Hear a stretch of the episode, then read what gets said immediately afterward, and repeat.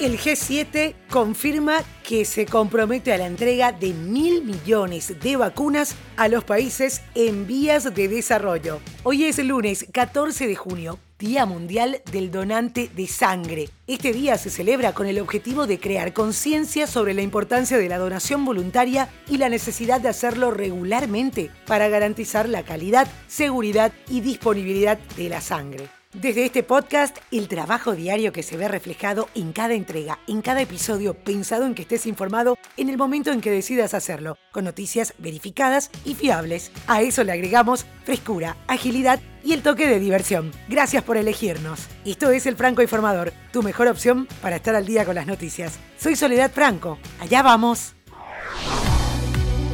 El grupo de los siete que conforman Alemania, Canadá, Estados Unidos, Francia, Italia, Japón y Reino Unido se comprometió a la entrega de mil millones de vacunas a los países en vías de desarrollo a lo largo de los próximos 12 meses. El objetivo final es un total, como anticipó la canciller alemana Angela Merkel, de 2.300 millones de vacunas a finales de 2022, según lo hicieron saber este domingo en el comunicado final de la cumbre celebrada en Reino Unido. Así también el G7 respalda la iniciativa de la Organización Mundial de la Salud para una nueva investigación sobre los orígenes de la pandemia de coronavirus.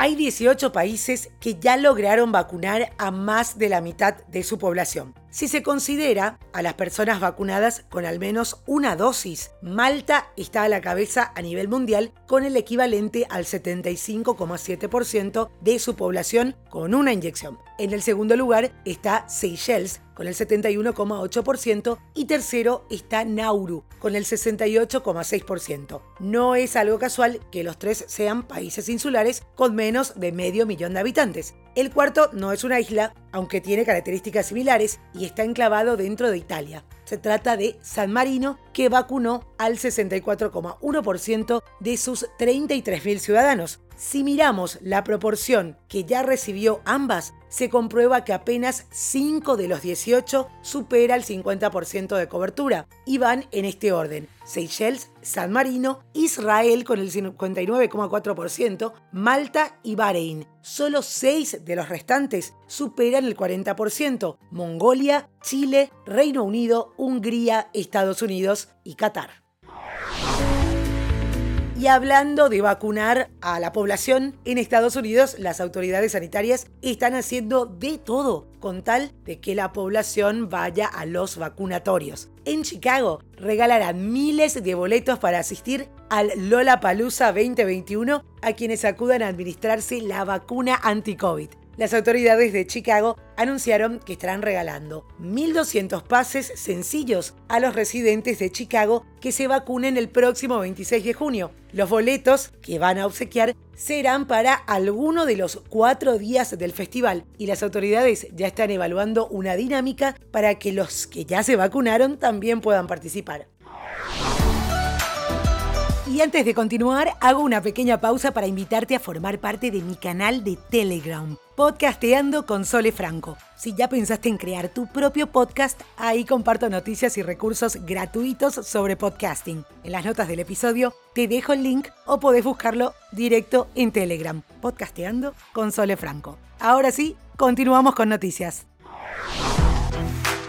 Salimos del tema COVID y nos vamos hasta Israel, donde el ultranacionalista Naftali Bennett fue elegido como el primer ministro en el Parlamento. Su confirmación desplaza a Benjamin Netanyahu después de 12 años ininterrumpidos en el poder. En su discurso, instantes antes de la votación, hizo un llamado a la reconciliación nacional. Bennett quien va a asumir la jefatura del gobierno los dos primeros años en un pacto rotatorio con Jair Lapid, recibió el encargo de formar un gobierno alternativo tras las cuartas elecciones en dos años. Y en una gran final, el serbio Novak Djokovic le ganó al griego Stefanos Tsitsipas en 5 sets, 6-7, 2-6, 6-3, 6-2 y 6-4 y se quedó con el título de Roland Garros, el segundo Grand Slam del año. El partido duró 4 horas y 11 minutos. El número 1 tuvo que remontar dos parciales ante su rival, que lo sorprendió en el inicio con muy buen juego. Nole, con su victoria en el tradicional certamen, llega a 19 Grand Slams y queda a solo uno del suizo Roger Federer y el español Rafa Nadal. Además, atención con este dato, es el primer tenista de la era abierta en ganar al menos dos veces cada uno de los cuatro títulos de Grand Slam.